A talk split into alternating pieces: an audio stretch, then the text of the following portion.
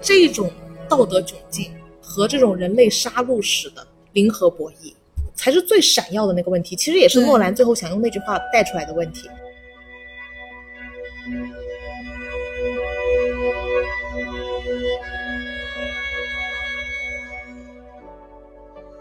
我们去香港看了《奥本海默》，好的，这一部片呢，其实核心讲的就是通过对两个人的进行一个审判，然后回顾奥本海默的一个生平的一个故事。我想说，我们这次看完是前所未有意见出奇的一致，对，就是平庸本来是期待超级高的，哦，因为我本来就呃很喜欢看战争电影，又很喜欢看传记电影，然后又是诺兰的新片，又说什么引爆了炸弹什是么的，就觉得整个场面很厉害，然后又对那个演员的阵容也很期待很豪华，。很豪华，美国建国大业，对，嗯，但是结果我在看的时候，就是呃前面就开始很困，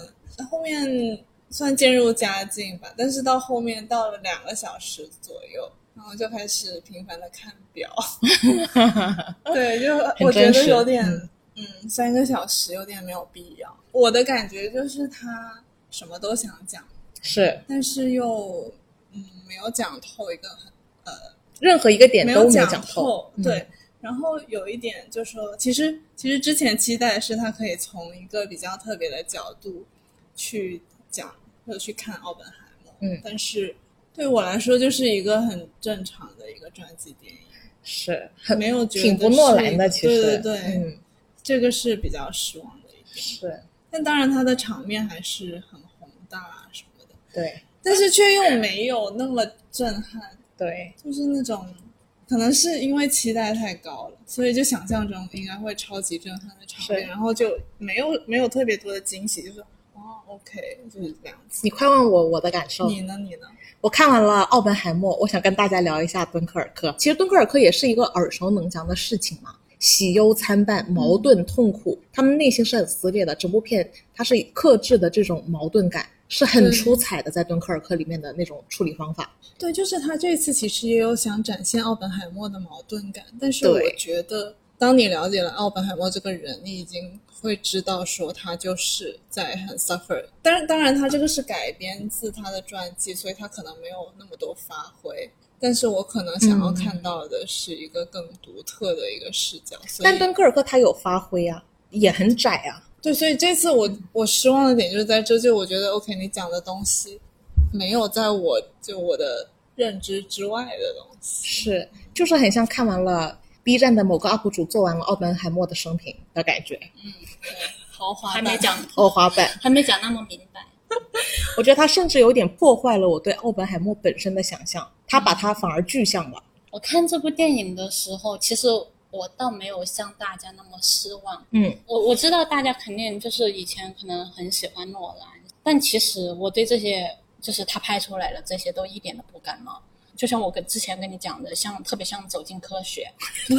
因为他拍的这些东西其实我也还好， 嗯，对，也在其他的电影里面或者是动漫里面早就看过的这些东西了，是所以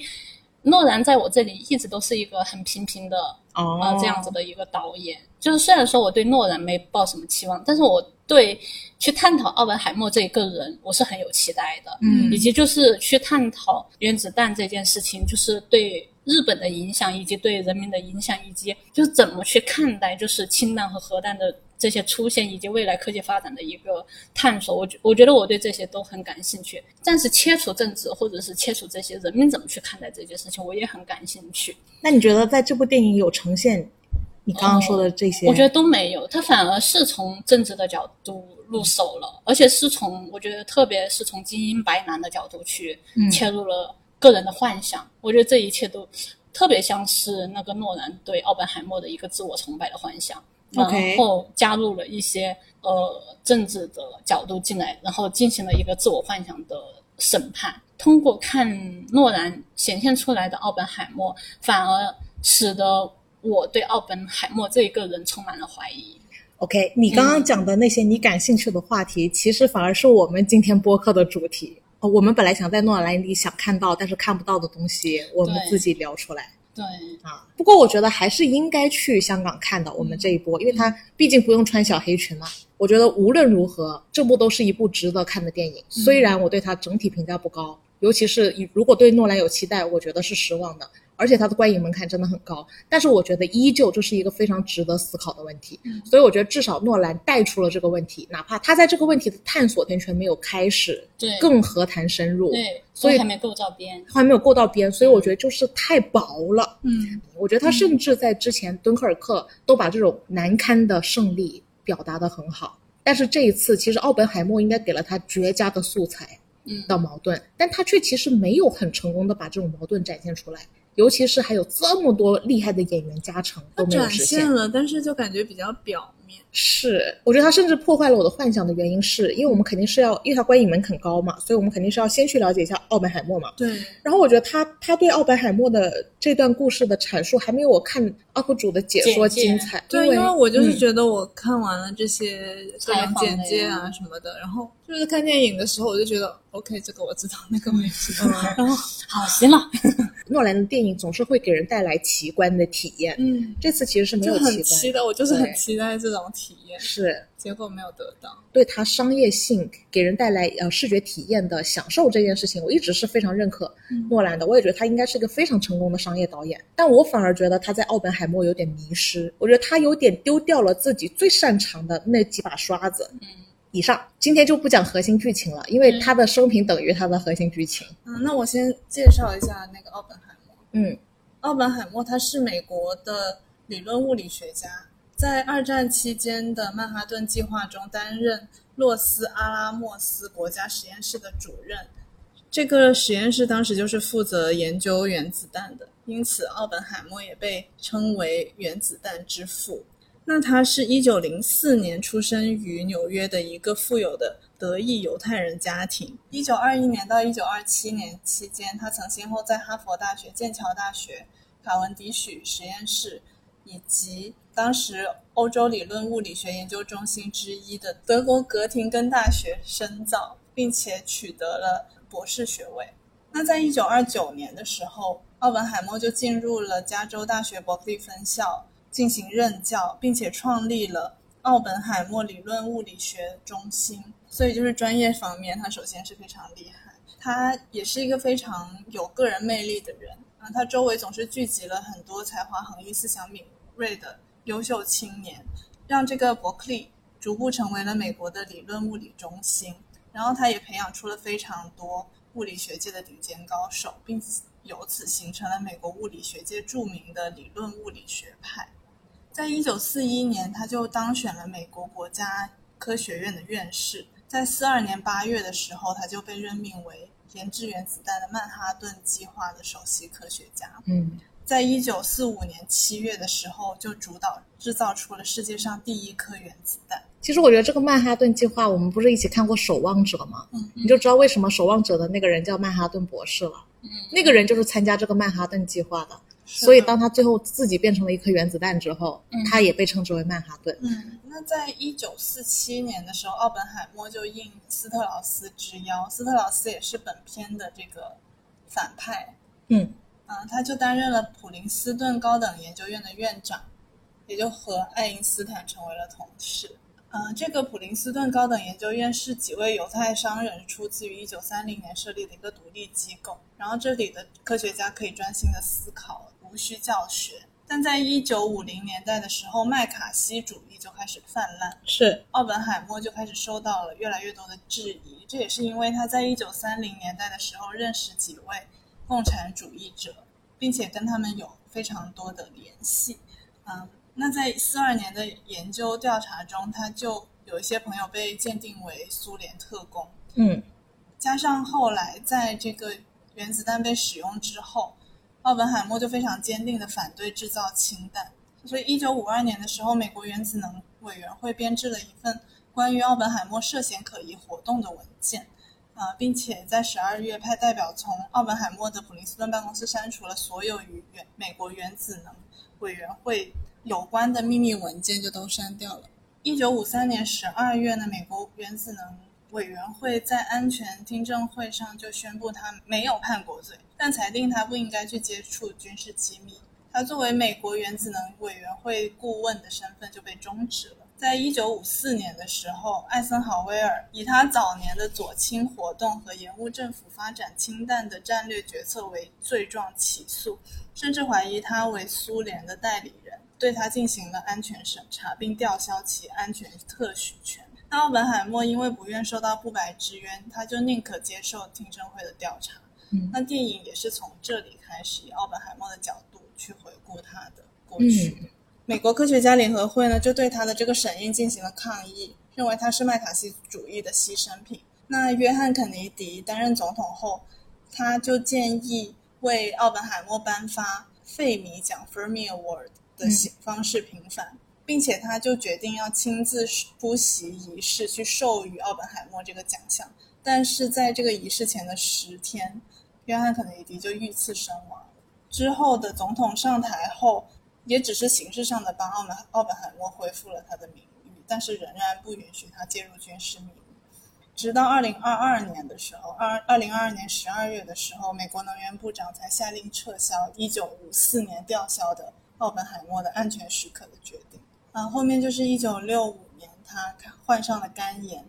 身体不佳。六六年他就从普林斯顿退休，嗯六七年的时候他就因为喉癌去世了，享年六十二岁。嗯，诺兰他截取这个奥本海默的生平，就是从他的学生时代讲到他研发完原子弹之后被麦卡锡主义清算，他其实聚焦在了这样的一个过程。对的，然后在这个过程中，其实就可以看到他怎么样一步步从青少年的他到研发出那颗原子弹，再到被排挤，嗯整个故事它其实就是一个这样的结构嗯。那其实我觉得诺兰第一个做的不够好的地方，就是他小时候毒苹果那件事情，因为看一个老师不顺眼。他下了毒苹果，他当时下完了那颗毒苹果，本来是想毒死那个跟他有点争执的老师，但嗯他其实也不是不喜欢那个老师，但是就是那一刻的争执让他做了这个我嗯受不了了那个时候。对，然后他后来又选择把这颗苹果拍掉，他的这个行为的前后跟本来应该是可以深深的绑定人类在做原子弹，原子弹就是那颗毒苹果。嗯是的，他自己做了那颗毒苹果，他又想把这个毒苹果拍掉，但是他就不能像他小时候那么容易的拍掉了对。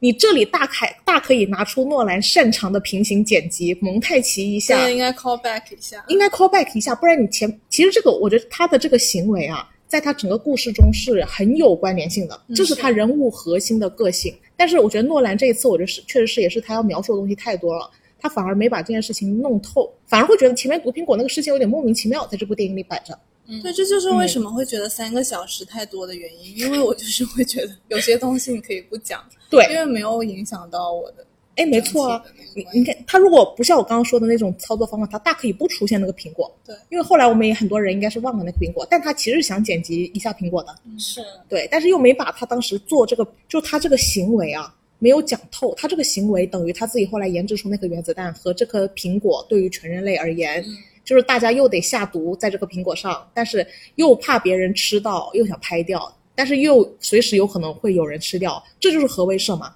那个毒苹果，这颗毒苹果就是原子弹，但我觉得那个诺兰的思路不仅仅是这些乱，我觉是，得他更乱，嗯就是既想表达就是奥本海默科学家的角度，嗯，呃，他就是那一时想要创造一个呃创造原子弹。诺兰又一开始讲了一个普罗米修斯的故 事，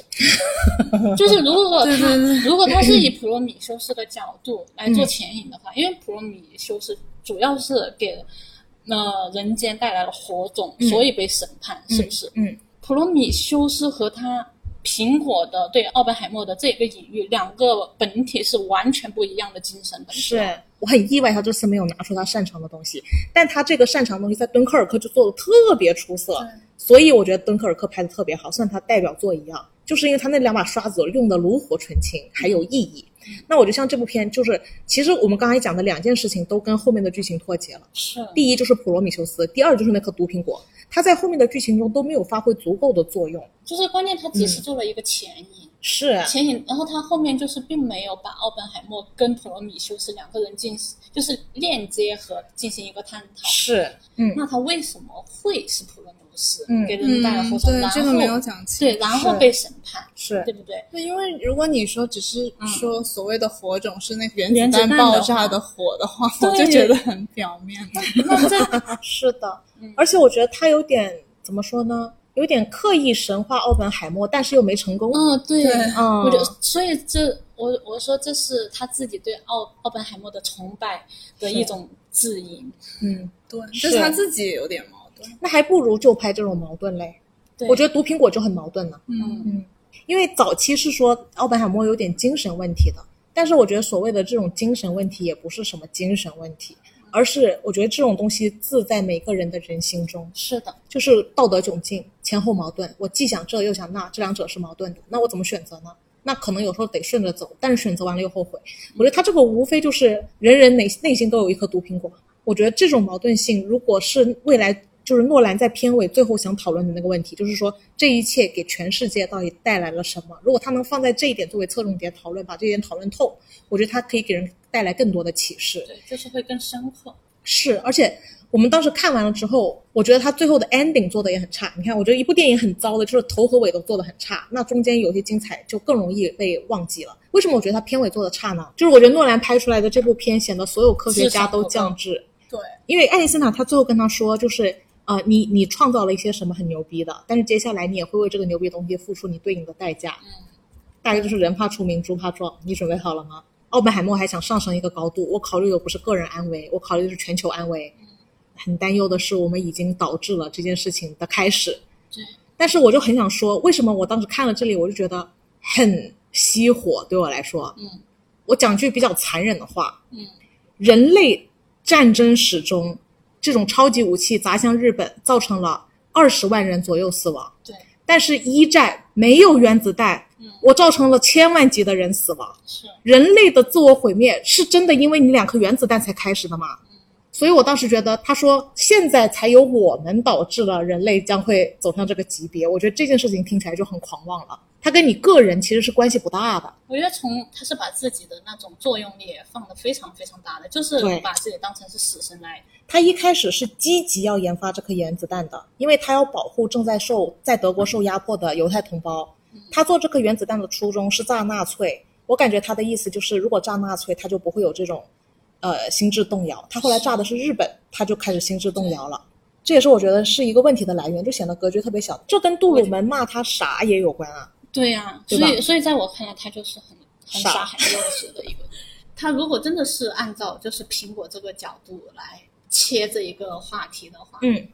那其实就是奥本海默把那个苹果放放成是原子弹的话，嗯，它其实只是说原子弹的威力比那个苹果大苹嘛果大了 n 倍而已。对，嗯但是他的态态度是一模一样，嗯，没错，就是从苹果开始，他就没有意识到苹这个毒苹果带来的危害性到到底底是什什么？对，然后也没有意识到，就是他为什么要去去读这个老师，是就是这前因后果，他其实都没有明白，他是只是跟着自己的，对我的角度是来讲，他只跟着自己的情绪来的。是，如果当下那个情绪让我感觉到了不安，嗯，或者是让我感觉到了我被社会的道德审判了，让我觉得愧疚，那我就可以马上做一个更幼稚的行动，让他马上停下来，是毁掉一切。是。这就是我对诺兰表达出来的奥本海默的一个印象。我也觉得他就嗯看完这部电影，我的第一反应就是我没有很钦佩奥本海默，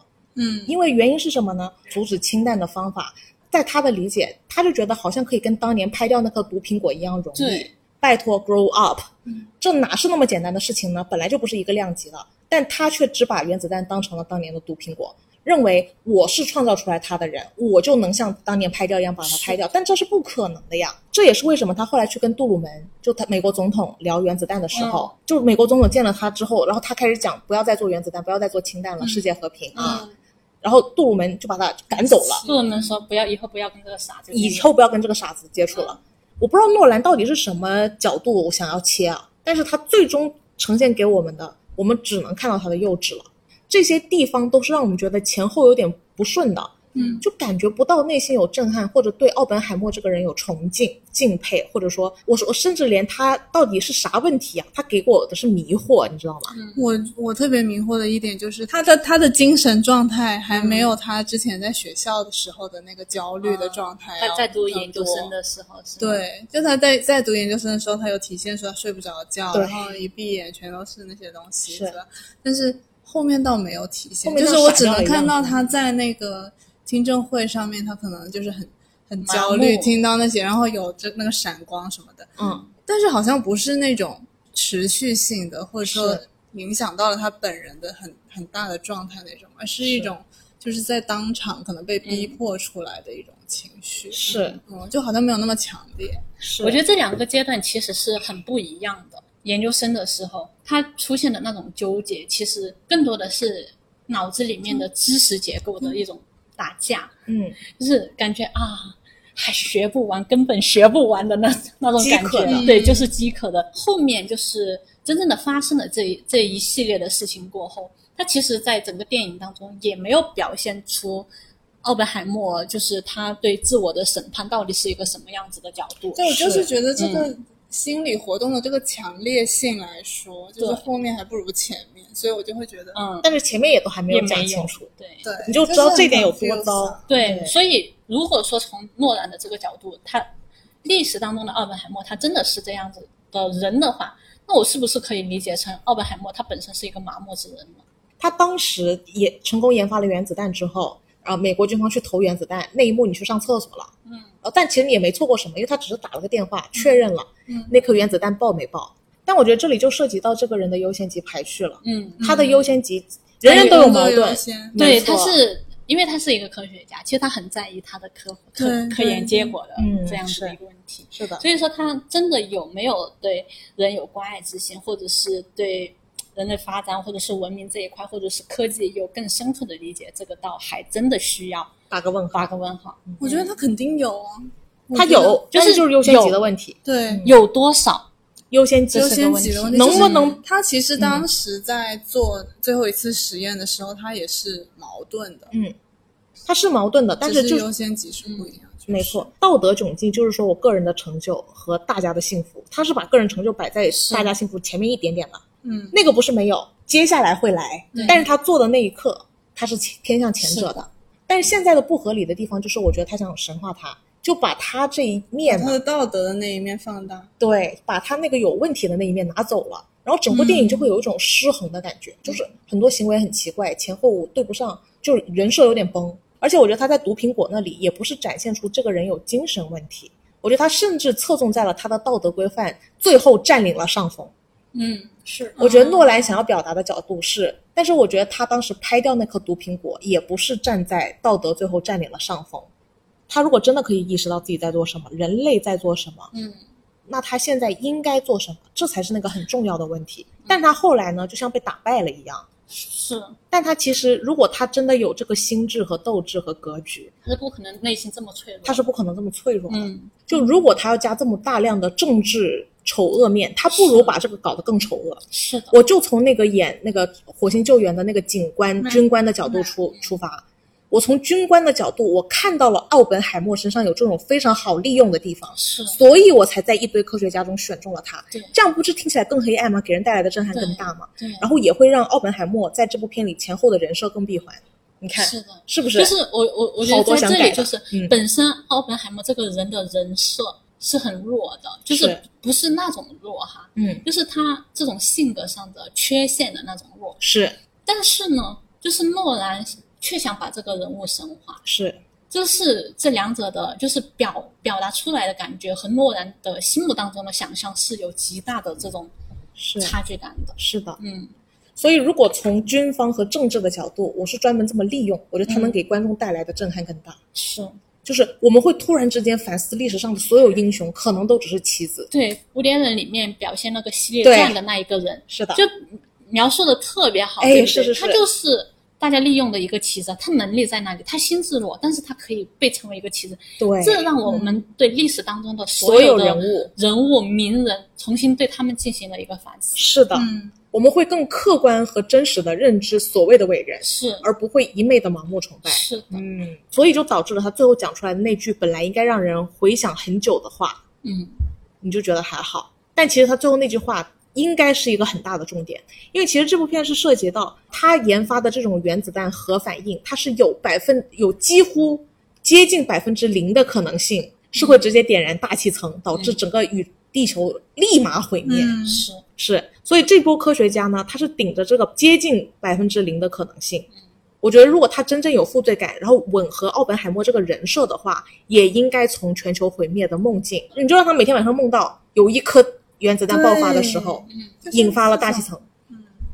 是的，所以，呃，这也是我觉得诺兰又没有做好的地方。然后，随着报道的深入，他负罪感更强。更强，那好歹让我们看一看他看到了什么报道啊。嗯，他就突然在做演讲的时候，发现大家脸毁，就是很像很像被原子弹辐射、核辐射搞在爆我了一看来样。就是嗯他的幻想。但是问题是你研制研制这颗原子弹之前，你没有这个画面啊。对啊，难道你之前对就啊没有那嗯审视过你做这一件事会给人类带来什么灾难？哎，没错呀，这件事情如果跟他当年下毒苹果的事件绑定在一起的话，就合理了。嗯这就是这个人。对，嗯，所以说，在我看来，就是这个人就是很幼稚。是。虽然我们对他的评价有点有点问题，但是不妨碍我们来探讨奥本海默和核辐射、核威慑时代。看完奥本海默，我们至少有一个认知：每一颗原子弹都有接近百分之零的可能性会直接点燃大气层，导致全球毁灭。是，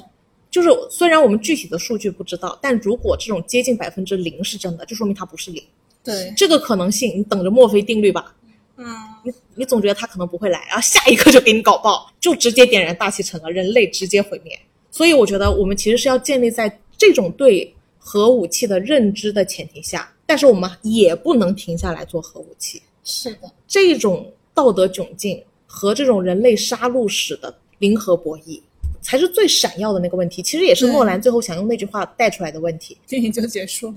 对，就是刚开始就感觉正要提出这个最关键的问题，它就结束了。嗯，那我觉得在这部电影里，其实我有一个喜欢的角度，借由这部《奥本海默》把这个最关键的问题拿出来，就是麦卡锡主义。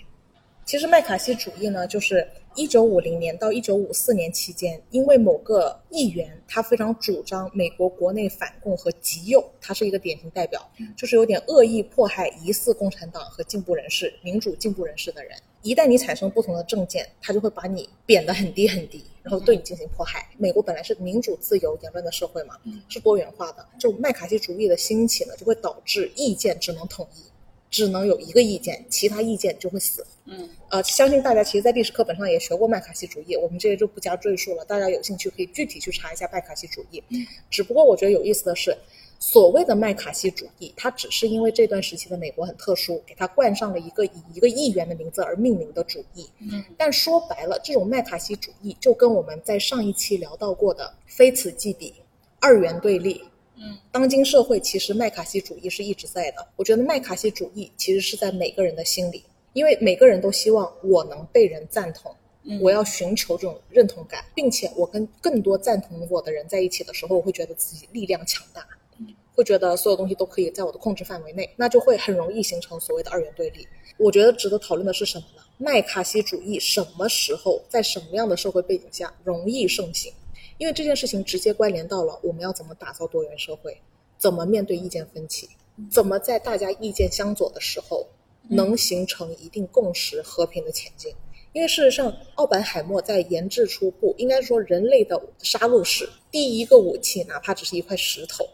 这种所谓的麦卡锡主义，就是因为有你才要用一块石头攻击跟你意见不一样的人。那像在这个事件的发展的过程中，其实美国当时并不是绝对的科技超前，他们这颗原子弹其实是因为德国先搞原子弹，他们在追加的，只不过比你快一点。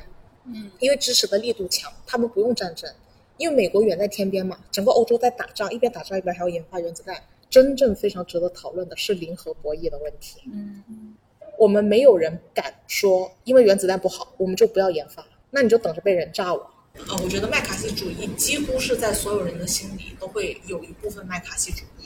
就是天生的那种希望别人赞同我，嗯，希望我是对的，人人都觉得我是对的，大家都站在我这一边儿，然后我们就很有安全感，然后我们一起排除那些异己，排除反对我的声音，嗯这不就是所谓麦卡锡的一个样子吗？所以我觉得说白了，麦卡锡主义只是美国人他们自己在复盘自己历史的时候，标注出了一个这样子的名称，以自我警惕。但是同样的东西，难道在德国希特勒那没有吗？在我国的很多时期，甚至当下，不也是麦卡锡主义盛行吗？但是我们是因的为没有把它标注出来，嗯，我们没有时刻把它放在一个警惕位上。那有一些程度的不同，但是对但是是不同程度的哎，麦卡锡主义。比如说法西斯主义，可能就是比较严重的。程度，嗯，然后像我们日常生活中，比如说有一些言论呢、然后大家齐齐反对啊，或者是怎么样的，这种可能是比较轻度一点的。对，它没有那个社会威力加成。对，我觉得是不是跟个人的那种利益和喜好有关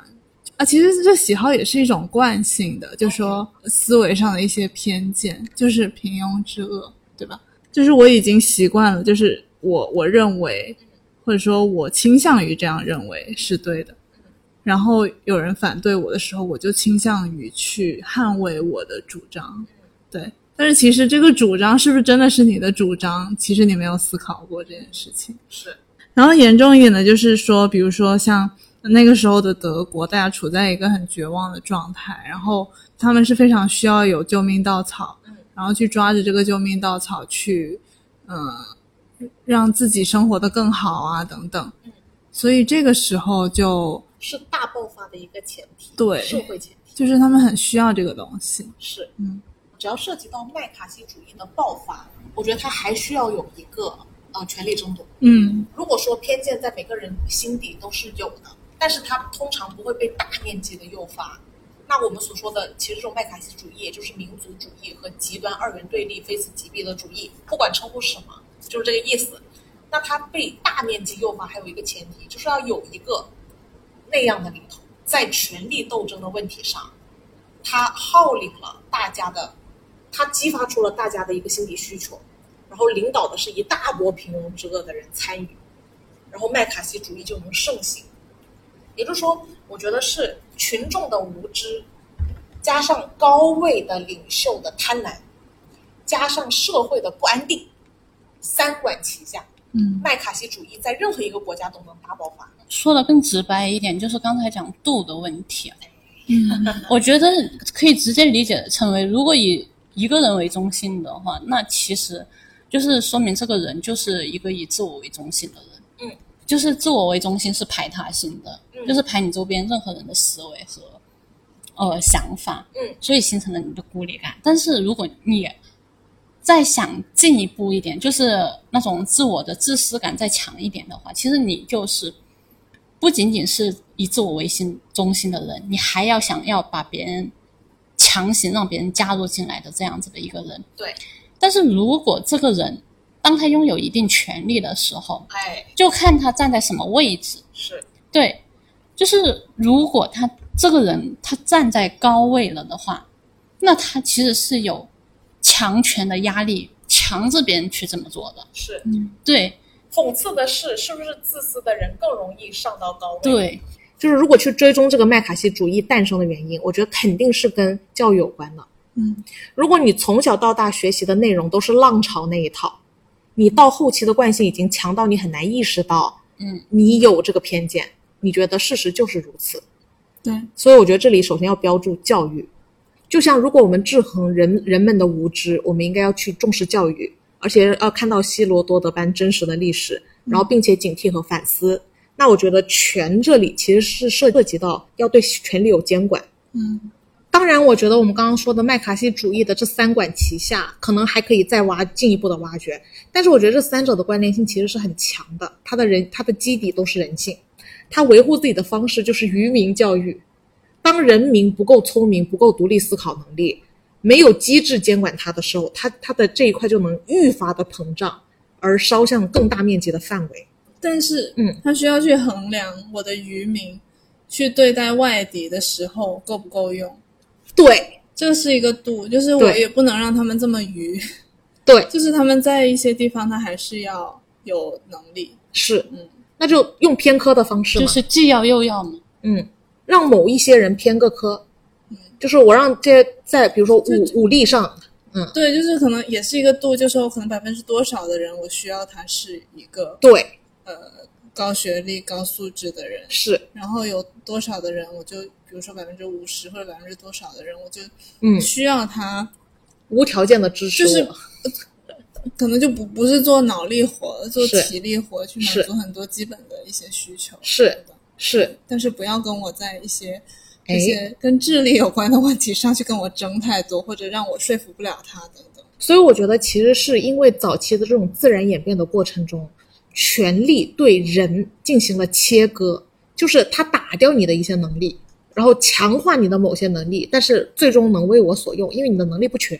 嗯，就导致你对事情的判断会不准确，就它就能鼓动了，它就能带动了。如果你各方面的认知太全，它反而不好带动你，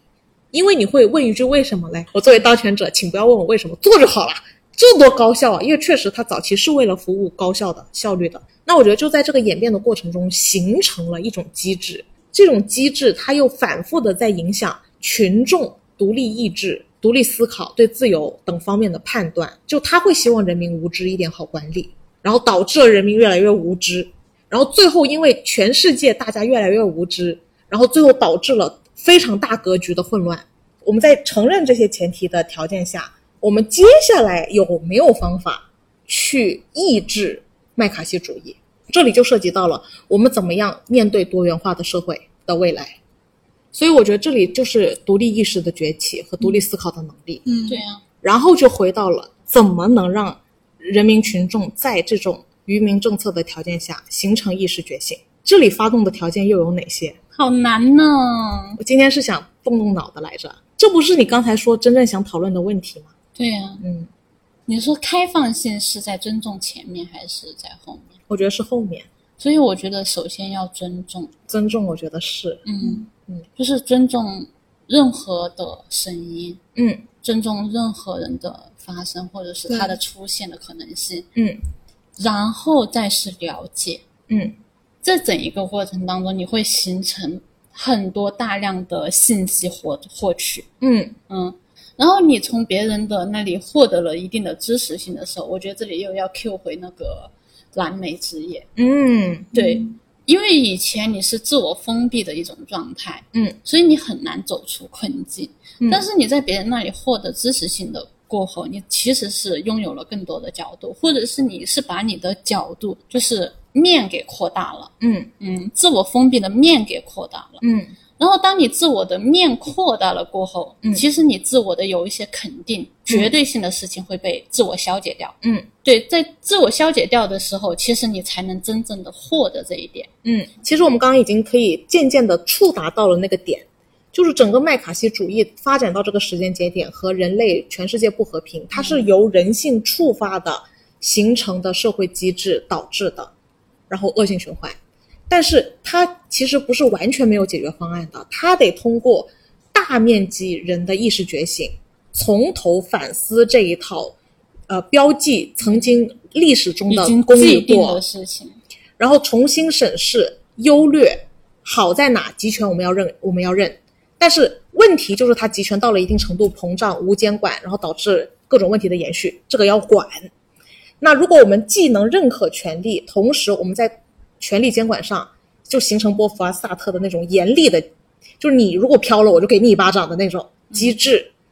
这种机制就是可以进一步的抵御麦卡锡主义，但你要知道哦，人人心中还是有麦卡锡主义的。对，你只是一定程度风控它。所以我觉得，其实麦卡锡主义它确实就我们得承认这是人性的一部分，它整个形成和放大都是很自然的。嗯，那我觉得同理，其实，在世界博弈的问题中，你家有原子弹，你家是不可能不做原子弹的，等死吗？所以这就是又陷入了一个零和博弈。但是其实他们当年在罗斯福做原子弹的时候，他对世界是有一个规划的，做联合国。嗯当年罗斯福新政的时候，也天天被他们国内骂他是社会主义。嗯，哦，不谁是说呢不是呢？谁说不是我呢？说谁说不是呢？ 对刚刚说反了。罗斯福看到了人类的未来，嗯我觉得人类的未来的发展趋势资本主义异化、同质化严重、恶性竞争、零和博弈，嗯这已经是一个显著的世界问题了。对，而且把人性的那那些各种人性的恶越来越逼到显极化致了对嗯，就说明这是人性基底。呃，原子弹与否只是一个道具，对，它只是工具而已。它只是工具而已。基底其实是社会机制导致的，因为资本主义这种零和博弈盛行太久了，是然后大家把这种当成是一种社会基底了，就是惯性。对惯性，这就是这个社会呀、对这这就是是这个社社会现象。对，然后再加上你又被切割在思维方面，对，但其实这种社会现象，它如果说是从根拔起的话，是那是确实是需要本，因为本身是需要连根拔起的，是的有些东西。是的。其实我所说的这种独立思考的能力，是要还原到你被切割之前。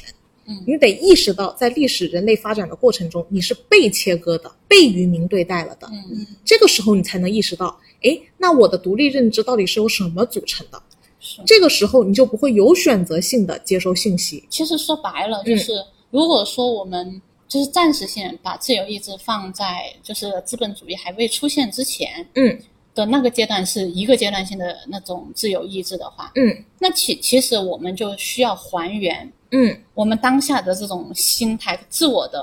很多的资本主义带来的各种自我的束缚和自我的所有的认知框架，嗯，要把这些认知框架全部破除掉，破到你那个资本主义之前出现之前的那一个，嗯你自己的想法应该是什么样子的，你对这个社会的认知应该是什么样子的，嗯，但是其实，在整个过程当中，它还有往前倒退的可能性，哎，没错，嗯嗯。但是如果我们反思一下，什么东西被切割掉了？我觉得首先被切割的就是两性，女生应该怎么样，男生应该怎么样？女生就应该喜欢粉红色，男生应该喜欢蓝色。这是我看过邻居小孩，他们家就是这样给他们影响的。以此类推，就比如说女人是女生是很少喜欢兵器的，很少喜欢战争的研究的策略的，女生比较喜欢打扮、穿衣打扮，嗯比较爱美，嗯，这些应该其实一定程度上，每次听到的时候，其实你都要有一点意识，嗯，就是这这有一个麦卡锡主义的那个隐隐作祟的潜力。就是各种角色其实也算是吧，当然了，当然就是爸爸应该怎么样，妈妈应该怎么样，没儿错子应该怎么样，女儿应该怎么样，是嗯，老师应该怎么样，是，对这种切割也是在不同的时代被切割的程度，其实也是很不一样的。没错，其实现在很多焦虑也是因为这样吧，就是是是对未来的很多不是确定性很焦虑，但是其实就是花了很多时间在想这些未来的不确定性上面。而没有当下就开干。对，嗯，所以其实我觉得应对的方法其实就是直接面对，是是最简单的方法。是直接去做，是的，看这部电影失望的另外一个原因就是他说的问题现在才出现吗？我觉得宏观来讲，其实是人人都知道的问题，就是人类武器越来越厉害，然后终究因为这个武器，我们是有被覆灭的可能性。是这里哪一条不是 cliche 的问题？是但是他有提出新的角度吗？我觉得是没有的。没有，我觉得他是是是是，这个对也是我觉得，就电影，所以我就觉得它很平庸嘛，就是对 它就是说，就是把所有事情告诉我了一遍，嗯、没错但。是我其实基本上就知道，现在就知道的更详细了一点。按道理来讲，如果说诺兰的策略就是不把所有人设做得特别清晰，好让观众去判断，嗯那他就也不应该做钢铁侠的形象做得那么清晰。是我觉得他在这里面反而有一个很明确的倾向，就是坏人是钢铁侠饰演的这个政客，嗯，而奥本海默他其实是一个无辜的人，只是诺兰是想这样讲来着，我我我会觉得有这样的倾向，嗯但是我觉得这个倾向无疑也非常主观和不客观，对，而且有一点点特别像是就是通过去压低别人来抬高自己，我也是这样的感，觉。虽然我觉得嗯钢铁侠他其实在这里演的是很出彩的，嗯。就是丝毫不输墨菲基里安那个演员，反而诺兰用这种就是压低别人抬高另外一个的角度，让我反而看到了另外一个的更幼稚的一面。这从塑造上来讲就很失败呀、因为我们当时在看蝙蝠侠，他强就是强在那三个主要角色之间，嗯，他没有拉踩，没有拉踩谁，为了塑造另外一个。是为什么要在奥本海默这样的故事中？我觉得他明显有为奥本海默说倾向，就是想要把他人设做得很崇高。嗯，然后我觉得他为了把他人设做得很崇高，反而不是特别成功。尤其其是实我不懂嗯他为什么要用黑白来做这一段。我可以理解他的意图，嗯，因为他他是一个背后的隐藏线。这条隐藏线它帮忙塑造出了公众形象面前的奥本海默是嗯的负面的那一面。一个是他的角度看待奥本海默和奥本海默真实的角度，嗯但是我觉得就是这两个对比的角度进进一步的显示出他没有做出这两个角度的倾向，是，就变成了好像一个角度就是为他翻案的感就觉。是反正这也通过一种炫技的方法，就是嗯再一次去烘、烘抬那个奥本海默在诺兰心目当中偶像的样子的那种感觉，是，但是感觉就是一切就是逻辑不融洽，嗯，过后反而显得这个人物很弱。对很弱，从导演的角度来讲，他一定是有一个角度的嘛。其实嗯诺兰的角度也很清晰，因为这一点已经在他上一部电影《信条》里面做过伏笔了。嗯提到了奥本海默曾经说，我们可能已经引发了一条连锁反应，这条连锁反应最终会毁灭世界。对我觉得这个其实也跟角色在画面的最后一幕说的那句话嗯，是相关联的。是人类引发的连锁反应导致毁灭，是因为这一颗原子弹吗？早就开始了。嗯再一次提出，一战已经死了千万人，千万级别的人，我们根本不需要那颗原子弹，我们也可以自我毁灭。就是说，我觉得没必要给这颗原子弹添那么多金。值得讨论的问题不是原子弹的问题，嗯是人与人怎么相处的问题。那这里就是涉及到，其实我们今天真正的主题是在讲麦卡锡主义，是的，人类发展的未来。其实就是人。嗯因为这种是人类发展过过程当中人为的灾难性的问题，没错了，为什么会出现这种就是战争性的东西？嗯就是哪怕是像原子弹这样子的，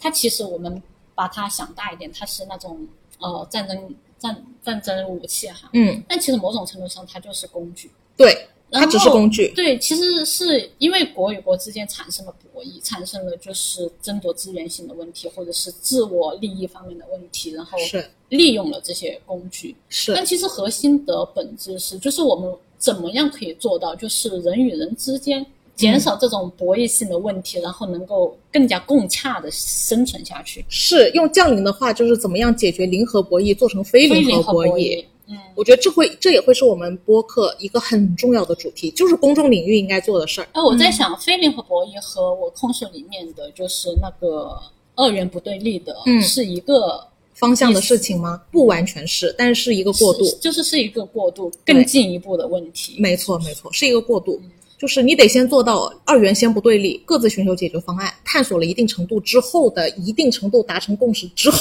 才有公众领域，就是所谓的非零和博弈的时代。嗯它是它是需要一步一步迭代的，因为人类的历史它就是一个阶段一个阶段，从当年的国王统治、君主立宪到民主出现，到社会主义，到共产主义，就以此类推，它是一个阶段性的变化。对，之所以要有这种阶段性的突围，是因为很多问题集聚到了一定程度，你不解决就毁灭，嗯，你解不解决吧？另外一个角度来看，其实原子弹它把我们推向了一个这个时代，因为我们不解，可能再不解决这个问题，真的有死的可能。就是地球对，全毁灭。是的，而且他现在已经在一定程度上，在这种核威胁的情况下，把全人类绑定在了一起。是的，嗯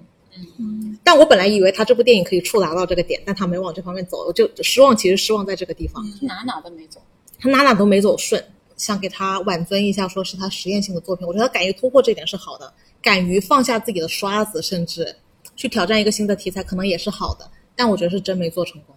呃，虽然我对他的评价不高，但我还是非常建议大家在八月三十号的时候去看一下《奥本海默》，嗯它可以带给你别的方面更充分的认知，我觉得最还是起很值码得看是。嗯，首先了解一下这个人，然后了解一下真的这种事件和原矛子盾，弹的故事啊是什么的，不要因为我们的说法，然后就否决了这些事情。对其实就是大家在否决知识性的东西。所以我觉得无论如何，这部电影还是要看。嗯、看完了之后也欢迎回来跟我们聊，我们也非常想看到支持，就觉得奥本海默拍的特别好的人的一些想法。嗯当然，如果你觉得你跟我们的意见一样，觉得不咋地，也欢迎跟我们聊交一聊。流，对交流。 ，OK，那我们今天就先聊到这儿啦。好的好的，下周再见。再见，拜拜拜